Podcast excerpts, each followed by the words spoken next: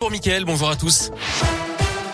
À la une, 13 ans de réclusion criminelle, c'est la peine retenue contre l'homme accusé d'avoir tué Sally Alici en août 2018 avant de l'enterrer dans le jardin de sa maison à Argis dans l'Ain. Décision hier de la cour d'assises d'après le progrès. Des perturbations dans les transports en commun à Saint-Etienne aujourd'hui. La ligne M1 entre Bellevue et Firminy est interrompue. Ce mardi, les agents de la Stas exercent leur droit de retrait. Un bus aurait été victime d'incivilité hier d'après le progrès au niveau du Chambon-Feugerolles. Il aurait été touché par un tir. Il n'y a pas eu de blessés mais une vitre a été endommagée. Des faits du même genre avait déjà eu lieu le week-end dernier. Deux moines interpellés près de Lyon. Ces deux hommes sont soupçonnés d'avoir voulu mettre le feu à des antennes relais à Saint-Forgeux et à Ancy. Ils ont été arrêtés la semaine dernière. Ils s'en seraient déjà pris à une armoire électrique. Ils ont reconnu les faits et les justifient par la dangerosité de la 5G pour la santé.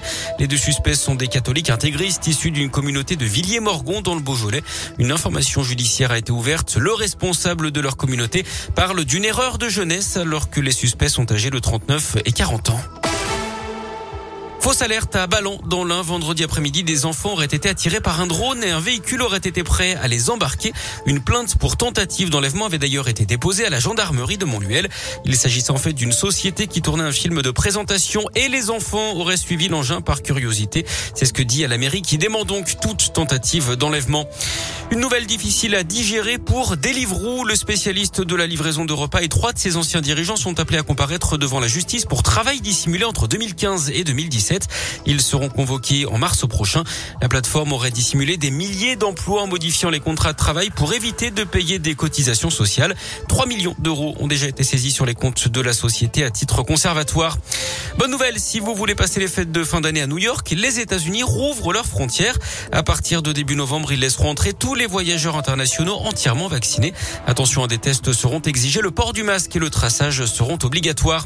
Les suites de la crise des sous-marins et ce contrat français de 50 milliards d'euros torpillés par les États-Unis, l'Australie et la Grande-Bretagne. La présidente de la Commission européenne a pris la défense de la France hier en jugeant inacceptable la manière dont elle avait été traitée.